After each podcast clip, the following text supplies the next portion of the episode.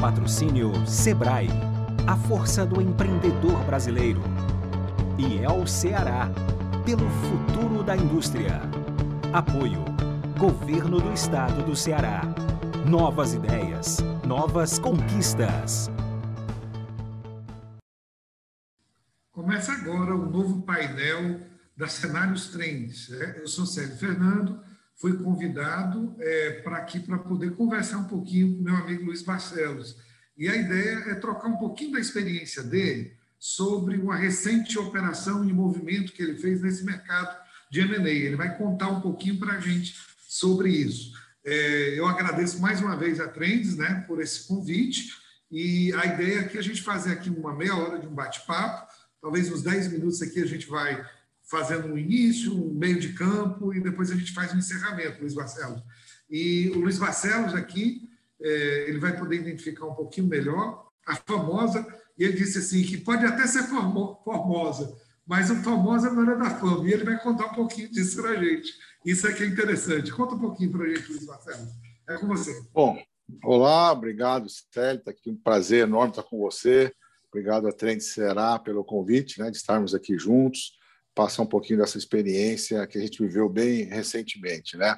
Bom, é, eu sou o Luiz Roberto Barcelos, sócio fundador da Famosa, é, vim aqui há praticamente, está fazendo 26 anos que a gente abriu a Famosa, vim de São Paulo, junto com o sócio, Carlos Porro, depois admitimos outros sócios também, que trabalham principalmente na parte de produção, e hoje quem está lá com a gente também como sócio é o Richard Miller, é, a famosa, esse nome vem que a gente, quando, quando começou a empresa, a gente comprou essa fazenda uhum. e ela já tinha esse nome porque ela chamava Fazenda Mossoró Sociedade Anônima. E daí assim, se juntava muito esses, esses iniciais, aí virou famosa. Né?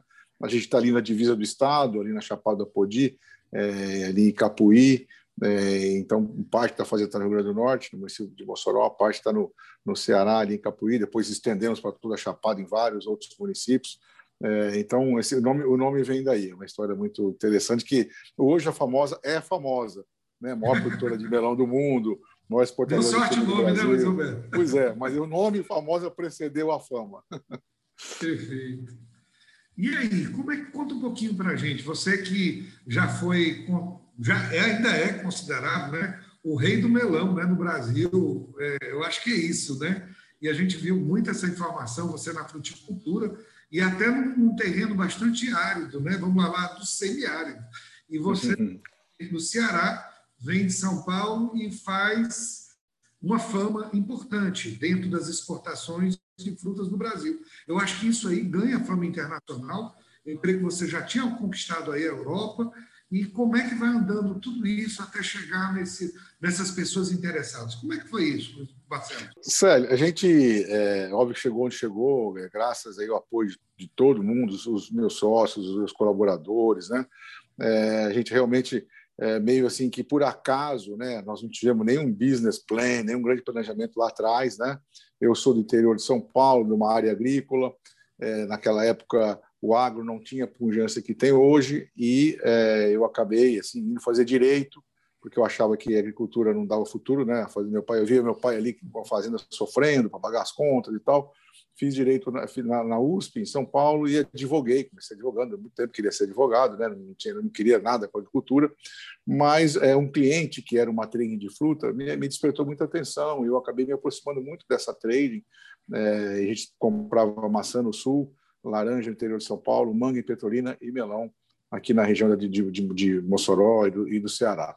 É, então, essa, essa, essa trade, na época, já ocupou bastante destaque, mas em 94, eu juntamente com o diretor dela, que é o Carlos, meu sócio hoje, né, é, em 94, a gente teve o plano real. Muitas pessoas não vão se lembrar disso, mas sério, você se lembra?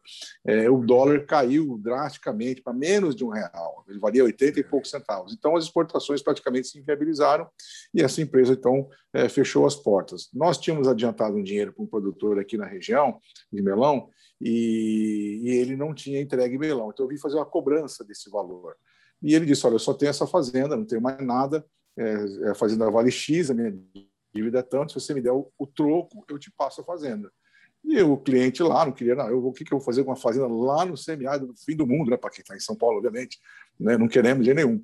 Mas essa empresa estavam entrando em dificuldade, estavam fechando as suas atividades, então eu, junto com o meu sócio, falei, não, vamos, vamos montar então a nossa empresa, a gente é, é, faz esse acerto, compra essa fazenda. E meu sócio falou, mas quem é que vai mudar lá para Mossoró? Eu falei, não, eu me mudo, não tem problema nenhum, você fica aqui vendendo no mercado interno. E a gente começou a operação, então, plantando três melões, três hectares de melões a cada 10 dias. Esse era o nosso volume quando nós chegamos. Só para ter uma ideia, a gente hoje planta mais de 300 hectares por semana. Então, a empresa cresceu muito ao longo desse tempo. Né? Depois, do ano 2000, é, começou a ver a valorização do dólar, ele saiu de 1 para 2 no ano de 2000, e aí nós retomamos as exportações, que nós éramos eminentemente exportadores. Então, foi muito fácil, tínhamos contatos, clientes, e daí para frente a empresa veio crescendo muito nas exportações. Outras empresas grandes que tinham aqui no setor é, de melão tiveram dificuldades, acabaram fechando suas portas. E a gente acabou crescendo bastante e escreveu assim essa história de sucesso que eu digo sempre que, sério, isso não seria possível de se fazer se a gente tivesse num centro mais desenvolvido, como é o caso do próprio São Paulo, outros lugares. Então, a gente foi muito bem acolhido aqui na região e demonstra que o semiárido é uma região, apesar de muito pobre, de muita dificuldade, por conta da falta de chuva, mas é uma oportunidade, né? As dificuldades, né, trazem as oportunidades. E a gente viu muito claro isso, quer dizer assim, acho que a, a pobreza que a gente tem hoje nessas regiões é, é, não, é, não é sinônimo de falta de chuva, ou seja, a falta de chuva não é, é que ocasiona isso. Tem muitos lugares do mundo que você tem semiáridos assim, e que se desenvolveram fortemente. Tem vários exemplos, né? você tem a Califórnia, você tem o sul da Espanha, Israel, você tem o norte da África, muitos lugares se desenvolveram. É, aqui no Chile, hoje, você tem Peru já desenvolvendo muito. Então, assim, falta aquela vontade política. Então, a gente mostra que se a gente tiver segurança hídrica, no caso, a gente usa poços, né? É, é, tudo, o, o aquífero subterrâneo com sustentabilidade. Nós estamos há 30 anos plantando sem esgotar esse aquífero, sabendo é, a quantidade que a gente pode tirar.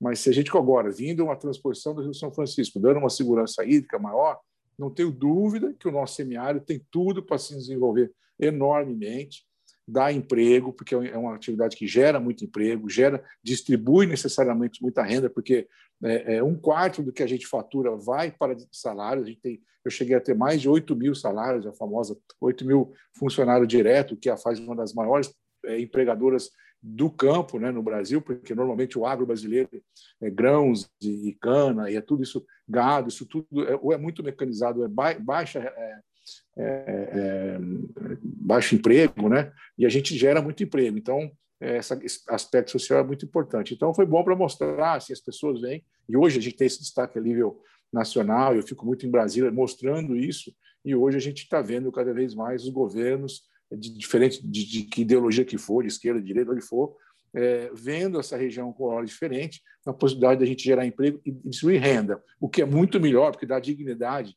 às pessoas do que ficar dando é, programas assistenciais, Bolsa Família e tudo mais. Então, é um, é um grande caminho para o desenvolvimento sustentável da região. Perfeito. É, Luiz Marcelo, e nessa tua construção, você diz assim, ah, eu não fiz nenhum plano de negócio, um business plan no início, mas com o tempo você foi buscando é, técnicas modernas de irrigação, de plantio, é, buscando tecnologias, inclusive fora do país, para poder é, ter essa produtividade, seus produtos têm qualidade internacional, para ser um dos maiores exportadores do mundo é, nesse segmento. Como é que você tratou isso e como é que as pessoas, nesses é, investidores, iam lhe olhando à medida que você avançava é, nesse teu segmento? Isso foi fácil? Você sempre foi procurado pelos investidores? Como é que é isso? Sério, a gente, ao longo do, do, dos primeiros anos, a gente sofreu muito, obviamente, porque nem ele nem meu sócio éramos agrônomos, é, a gente veio do lado comercial, vamos dizer assim, então a gente sofreu um pouquinho para acertar a mão do plantio, tanto que hoje nós temos um sócio que é um agrônomo e que tem é, especialização nisso, mas sempre buscando realmente é, viagens fora do Brasil, onde tinha melão, nós fomos visitar. Já visitamos produção de, melão, de, de, de melões é, na Califórnia, na Flórida, no Texas, já tivemos na Espanha várias vezes, é, já tivemos em Israel, é, todos os lugares que têm uma boa produção, América Central, em Honduras, Costa Rica, está sempre vendo é, e, e, trazendo novas tecnologias e também, muitas vezes, até exportando, porque muitas coisas que a gente desenvolveu aqui, as pessoas aprendem e acabam utilizando em outro lugar. Então, sem dúvida nenhuma, que essa melhoria na tecnificação da produção trouxe grandes avanços principalmente na questão da nutrição, na questão da genética dos melões que a gente usa, tratamento de pós colheita, que a fruta chegue é, o melhor possível em, em qualidade para o consumidor. É, tudo isso a gente veio desenvolvendo muito ao longo dos, tempos, dos anos. É, depois, um outro lado que a gente também conseguiu desenvolver bem e que também ajudou muito no crescimento da empresa foi a parte comercial. Muitas vezes a gente tem grandes produtores no Brasil, é, produzem bem, são bons porteiros para dentro, mas não são bons vendedores, são bons traders. Né? Tanto que quem faz, a maioria dos, dos, dos traders do, do, do agronegócio brasileiro são multinacionais, né? dos grãos e tudo mais. E fruta também não é diferente. As pessoas é, muitas vezes querem que o, que o, comprador venha na sua fazenda, compre sua fruta é, e não quer nem sair para ir para vender. Aí ele vê que aquela manga que ele vendeu por 50 centavos o quilo chega no supermercado, por exemplo, a cinco reais. Eu estou falando números reais mesmo, aqui é um chute não. E aí ele vê que todo mundo nessa cadeia ganhou dinheiro, quem mais ganhou dinheiro, ele, e o produtor foi o que menos ganhou e o que mais correu risco. Tá? Para dar um exemplo, ele começou a plantar a manga, cuidou dela há quatro anos para começar a produzir, e, e, e, foi o que menos ganhou. E os outros daí para frente da cadeia só pagam se receber uma fruta boa. Então, é, a gente viu que a necessidade de você avançar na cadeia, ou seja, de você partir para recomercialização, para distribuição, para logística. Então, hoje, a gente vai desde a compra da semente, produção, colocar essa, esse melão lá no supermercado inglês, como um Tesco, um Sainsbury, né, o Aldi, o Lidl no continente europeu. Então, a gente já está o máximo de casa possível para poder capturar o máximo de valor dentro dessa cadeia para poder rentabilizar mais o nosso produto. E uma coisa que tinha ficado muito de lado ao longo disso, que a gente achava que produzir bem e vender bem era o suficiente. Mas depois de alguns anos, a empresa foi crescendo, foi crescendo, foi, foi faturando muito mais, e aí a gente percebeu que tinha cometido um erro, que a gente é, não tinha dado a devida atenção para a questão da gestão, a gestão de processos, principalmente a gestão financeira, uma estruturação de endividamento adequado. É, então, realmente, essa, essa questão das finanças da empresa, a gente, a gente acabou é, chegando mais tarde, mas hoje já, já tem é, pessoas muito qualificadas trabalhando nessa área com a gente, e ao longo do tempo a gente tem foi muito procurado por, por alguns fundos, sério, e é, um pouco desses negócios não saíram no passado, e no fim até foi bom, porque a empresa agregou mais valores, porque a gente não estava preparado financeiramente é, para isso, né? ou até mesmo contabilmente, em questão de compliance, em questão de, é, é de classificações contábeis. Né? A gente, por exemplo, quando eu lembro o primeiro fundo que procurou a gente, Sérgio, é, mais ou menos em 2006, 2007, um fundo que depois comprou até a Parmalat, ele ligou e viu os nossos performances no Banco Central de Exportação e falou que queria nos visitar. Eu falei, não, beleza, estou bem-vindo. Não, então, você vai estar em Fortaleza, onde é que eu te busco? Falei, não, estou de helicóptero, vou na sua fazenda. Era um investidor de São Paulo, pousou lá com seu helicóptero com a sua equipe, sentou na minha frente meu sócio, perguntou, é, olhou a fazenda, falou, qual é o seu EBITDA?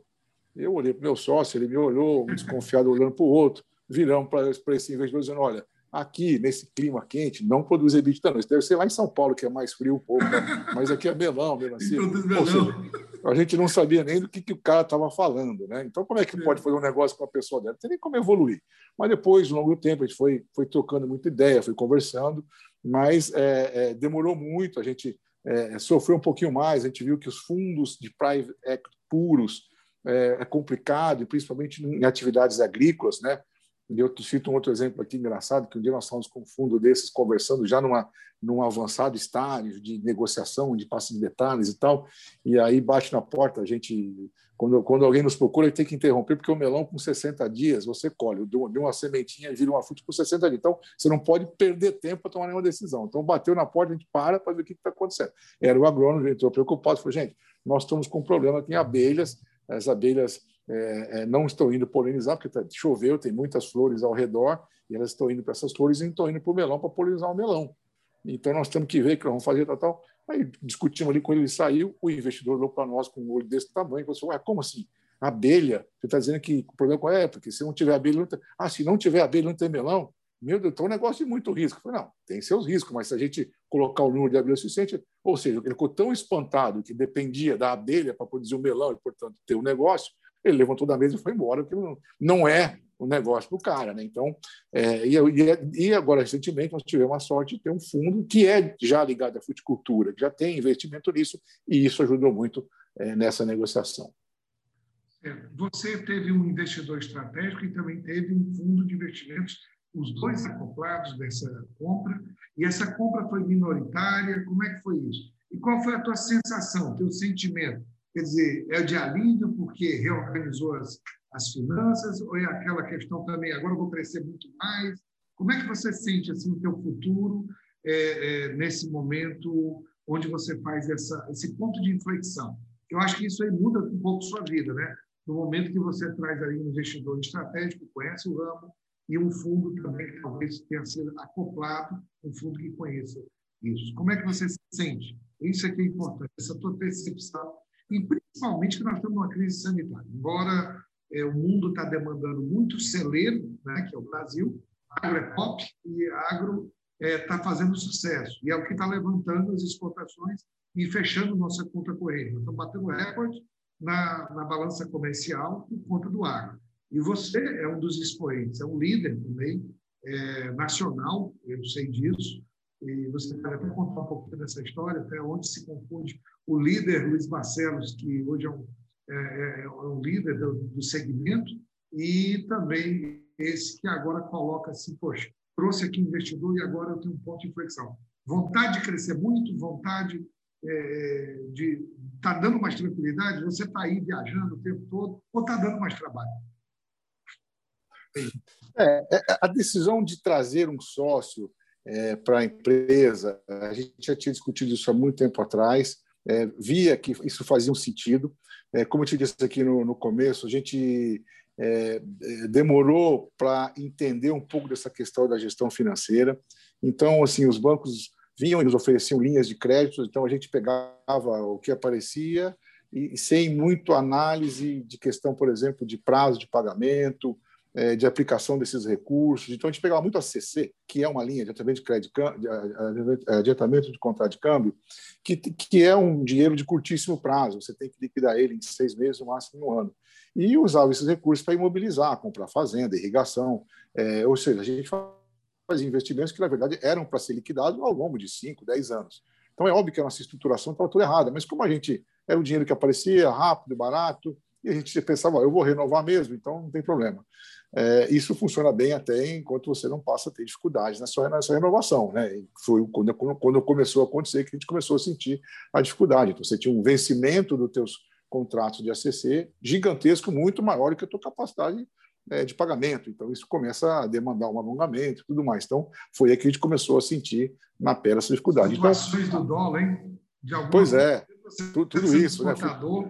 Flutuação de dólar e de mercado e tudo mais. Então, é, a vinda do fundo, a gente sempre enxergou como muito bem-vinda, primeiro para esse alongamento, ou seja, era um equity que entraria na empresa, a gente perderia parte da nossa participação societária, mas, por outro lado, a gente reduziria drasticamente é, a nossa exposição é, endividamento, que isso daria uma tranquilidade, sim, de certa forma era isso que a gente pensava. Né? É, o duro foi casar uma situação onde, na maioria dos fundos é, que tem prazo para sair, é, eles tinham que entrar é, e, e a, a, discussão era assim como é que seriam essas saídas né? Saídas sempre a discussão disso era é duro você fazer um casamento com data marcada para terminar né? Então a nossa cabeça está é, é, tá casado está casado na alegria na tristeza na saúde na doença e esse fundo normalmente não é assim. Então a gente sempre sentiu um pouco de dificuldade nessas negociações era o way out que a gente chama né? então isso sempre foi uma um, um pouco de, de, de, de problema para nós. Mas uma vez que a gente reconheceu a necessidade de trazer a gente para fora e ficamos é, é, outro ponto importante, começar a auditar os balanços. Já temos 10 anos de balanço auditado por uma Big Four, sem ressalva. Então, isso também demandou uma série de mudanças de controles, porque a gente antes não tinha balanço auditado, então nada refletia com nada, nada batia com nada. Então, a partir do momento que você passa a ter um balanço, você diminui sua taxa de, de juros, você é mais procurado por bancos, os fundos se interessam mais. Então, quando você vai dando mais governança, é, você começa a ficar mais atrativo. É, então, assim, é, é, depois de muitas é, discussões com vários fundos diferentes, a gente encontrou esse fundo, que na verdade é um fundo de private equity, mas que já tinha feito vários investimentos em empresas de frutas na Europa e que fez esse primeiro investimento fora da Europa, que foi com a gente aqui no Brasil, é, agora recentemente. Então, a gente, é, agora a ideia, assim, a gente deu uma saneada, deu uma alongada no nosso é, no nosso perfil de, de dívida. É, a vinda de um sócio desse nível sempre ajuda ainda mais na questão da governança, da compliance, é, essa coisa do ESG, que hoje cada vez mais é, é, é, exigido pelas empresas. Então, a vinda de um fundo desse nos tira um pouquinho da zona de conforto, então faz a gente sempre refletir mais cada passo que nós vamos dar. É, estruturamos um conselho agora que não fazia parte, não, eu até saí da diretoria uh, operacional, estou também fazendo parte do conselho. Então, isso te dá um pouco mais de segurança na, na tua empresa, ou seja, você dá uma quase que uma perpetuidade, porque você elimina uma série de riscos que eles vêm não só com os, com os recursos financeiros que eles aportaram na empresa, que é importante sem dúvida, mas com essa melhoria na governança e com essas decisões do que fazer. A fruticultura, Sérgio, no Brasil, como você sabe, é um setor que ainda está muito pulverizado, é, tem um potencial gigante para você consolidar. Então, nós temos grandes players em, lugares e com frutas diferentes. Você não tem um grande player, uma grande marca. Então, nós estamos exatamente agora assim, desenhando um pouco. Eles compraram uma parte minoritária, é, estão agora, nós estamos nesse momento de, é, vamos dizer assim, de adaptação, né, de, de de consolidação entre as duas empresas, as duas culturas, mas são espanhóis, ou seja, pensam como a gente, são latinos, isso, isso ajuda também bastante, conhece fruticultura. E é, essa pandemia tem atrapalhado mais é na integração mesmo, porque fisicamente eles não podem vir, a gente não pode ir, então fazemos muita reunião online, mas está caminhando. A gente está tá, tá muito contente, né? praticamente faz dois meses que a gente selou esse acordo, e a gente vê com uma, uma grande expectativa de novos investimentos aqui no Brasil, no setor de fruticultura. Como você disse, o agro vai bem, fruticultura também vai bem, apesar da, da, da, crise sanitária. É alimento saudável, é rico de vitaminas, sais minerais, aumenta o sistema imunológico das pessoas. Então, o consumo, inclusive, aumentou nesse período. É, a Espanha, que produz bastante melão no verão, a mão de obra é de imigrantes que não pôde se deslocar para lá por causa da pandemia. Então, houve um, decréscimo na produção local, o que, no, que nos fez aumentar a compra dos da, da nossos produtos é, o câmbio favorável. Então, tudo isso está fazendo um ambiente que a gente consiga agradar ainda mais. Ou seja, a gente foi analisado pelo investidor de um jeito, e o jeito que nós estamos hoje é melhor do que a forma com que eles nos compraram. Óbvio que para nós dá uma pena, falar assim, puxa, eu poderia ter capturado o melhor valor nessa venda. Mas, por outro lado, a convivência com essa nova sociedade está muito melhor, porque nós estamos, graças a Deus, conseguindo é, cumprir o que nós, a, gente, a gente se comprometeu e até aumentar mais, entendeu? Perfeito. Bom, então você colocou claramente a preparação, né, a auditoria, essa gestão, a governança, né, assim, melhoria da governança, tudo isso captura valor, né, é, Roberto Barcelos? A gente acaba vendo que essa, essas questões que às vezes não, mas é aquela coisa que apoia o negócio, de repente o investidor olha isso com muito carinho, né? Cada documento, cada informação e etc é, do EBITDA, né, que é a geração de caixa operacional, e o outro lado vai entender o papel da abelha lá nos melões, cada um no seu quadrado, cada um no seu, é, cada macaco no seu galho, né, para poder rodar bem. Mas é, você falou de ESG, né, o Environment Social é, and Governance, que é a ideia do ambiental, do social, quer dizer, essa, e a governança, como você colocou, ideias de compliance, quer dizer, tudo dentro da lei, dentro das conformidades, né? entender o agrotóxico ou defensivo agrícola, né? fazer uma diferença muito clara até para isso. É o uso da água de maneira ordenada, né? o teu recurso hídrico, que pode ser escasso, mas você diz assim, eu tenho que trabalhar tudo isso. Quer dizer, tudo isso soma na hora que o capital internacional ele pega e vem e quer tratar. Mas isso também lhe, lhe brilha os olhos no sentido como você disse, a fronteira é muito grande no Brasil. E você olha, você estava no melão, você é, é, é, um monocultor, você é uma pessoa que está abrindo mais. Você falou em abelha, eu pensei, está fazendo mel também, está fazendo mais coisas. Existe uma derivação do, da tua construção, da fruticultura ou no agronegócio que você está tá olhando, uma vez que a Cítrico ela, ela é ampla lá dentro do, da Espanha, e é uma companhia aberta, né? é uma companhia aberta, listada em bolsa, ou seja, ela exige tudo isso que você falou. Não é uma coisa assim, você pegou uma empresa internacional que tem a, a, uma governança já de mercado, de mercado já dentro da Bolsa de Valores, e chega aqui e está conversando com você. Depois, é, vai ser colocada alguma coisa na B3 ou vocês vão se incorporar e vão fazer valor lá na Espanha? Essas discussões existem? Vocês vão crescer mais no Brasil. Você está aqui é, e está aí rodando o Nordeste, o Norte, aí, vendo as terras e ampliando. Isso vai dar essa condição para você poder crescer. Há recursos limitados nesse sentido com essa companhia, o tamanho dela em relação o teu tamanho? Como é que fica isso? Pois é, a gente está hoje, é, é quase uma monocultura, porque nós temos aí melão, assim, o melão e melancia responde por 85% do nosso faturamento, nós temos um pouco de banana e mamão, mas o resultado é feito mesmo quase 100% entre, entre o melão e a melancia. É, e, óbvio, e o mercado também está muito concentrado na Europa. A vinda dos novos sócios eles nos possibilitará é, buscar outras empresas aqui que já produzem algumas frutas e já são é, empresas bem qualificadas nas exportações.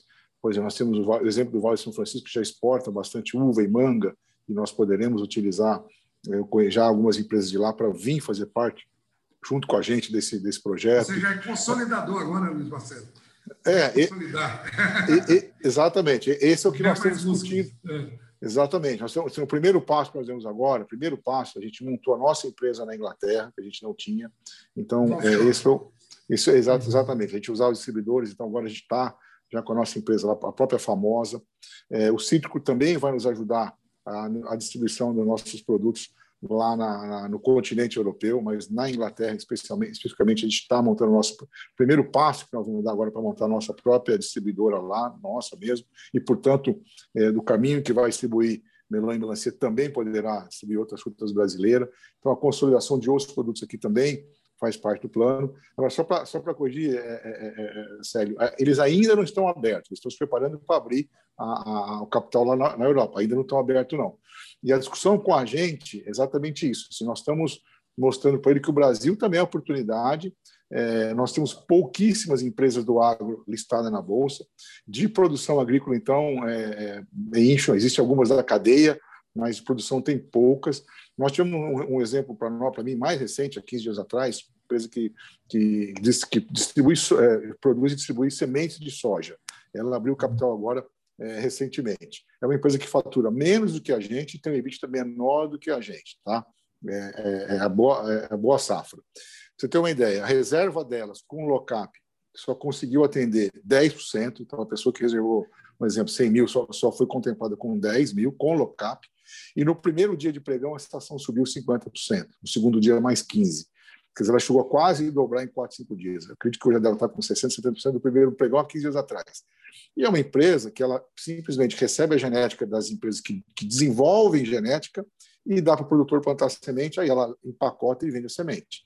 Quer dizer, assim, não é um grande negócio em termos de tecnologia, de e então assim, você fazendo esses comparativos, é óbvio que o potencial de uma empresa de frutas que praticamente não tem nenhuma, tinha uma de maçã que praticamente fechou, então nós temos um potencial muito grande. E é isso, essa é a discussão que a gente começa a ter. Óbvio que nós estamos discutindo com pessoas europeias, então, o primeiro ponto é tirar um pouquinho é, aquela questão da cultura de, olha, Brasil, país terceiro mundo, como é que nós vamos abrir um capital num país como o Brasil, terceiro mundo, e não aqui na Europa?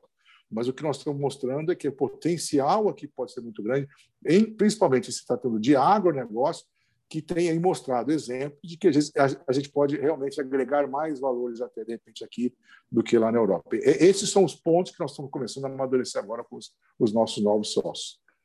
Perfeito, quer dizer, consolidação, novos canais de distribuição, abertura de um offshore, de uma empresa lá fora para poder fazer maior criação de valor já direto ao, ao mercado, né? É, é, são muitas é, vertentes, né, Luiz Marcelo? Acaba abrindo uma centelha. Quando você falou do lock-up, o lock-up é aquele momento, a pessoa faz um IPO, né, uma oferta pública inicial, então a pessoa compra mas não pode vender por um determinado tempo, geralmente 30, 60 dias. E aí ela não tem a liquidez. Quer dizer, quando você tem a liquidez, ainda é outra forma, né? Eu acabo comprando, deu aquele upside, aquele aumento da empresa, já vende logo 50%. Ou seja, ainda com tudo isso, só 10%, né? Quer dizer, fantástico.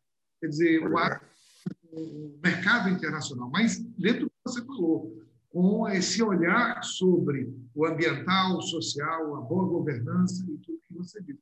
Olha, Luiz Roberto Lacerda, amigo, antigo, eu tenho um carinho muito especial por você é, e sua família, a gente tem sempre conversado sobre isso. É muito bom a gente ver uma pessoa é, com o sucesso que você sempre já construiu, com a seriedade com que você sempre trabalhou e vendo essas novas fronteiras aí e, é muito interessante, né? Eu acho que isso aí, você que é um cara que não para de trabalhar, né?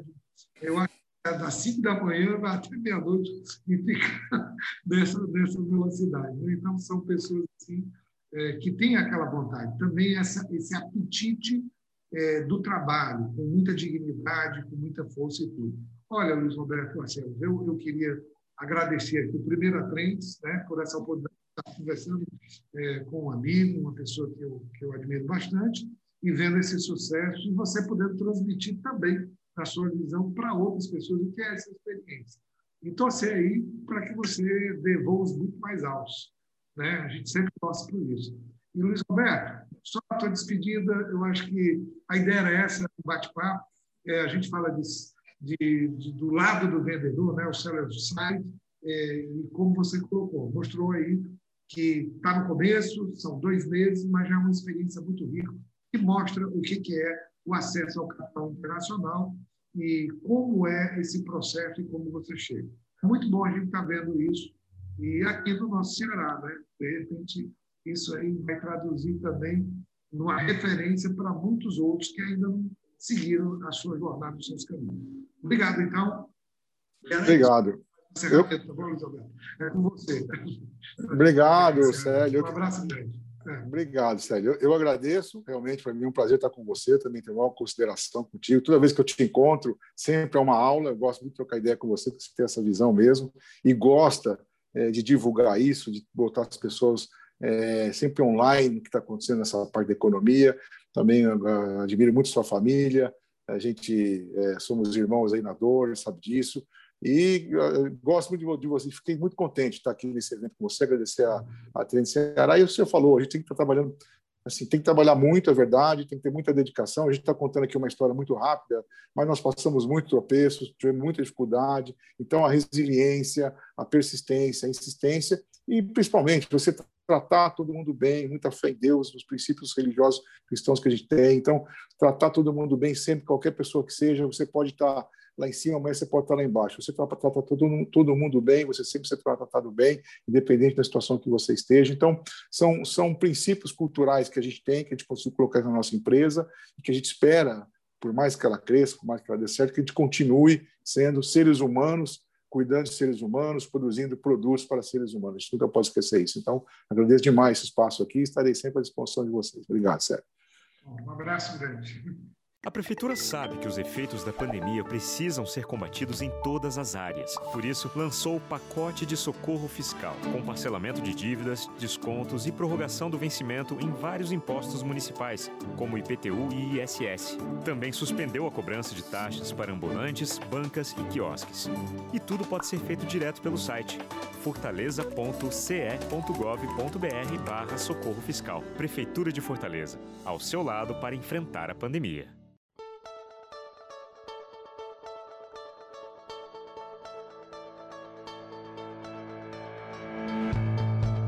Patrocínio Sebrae, a força do empreendedor brasileiro.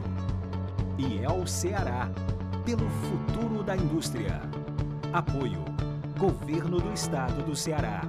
Novas ideias, novas conquistas.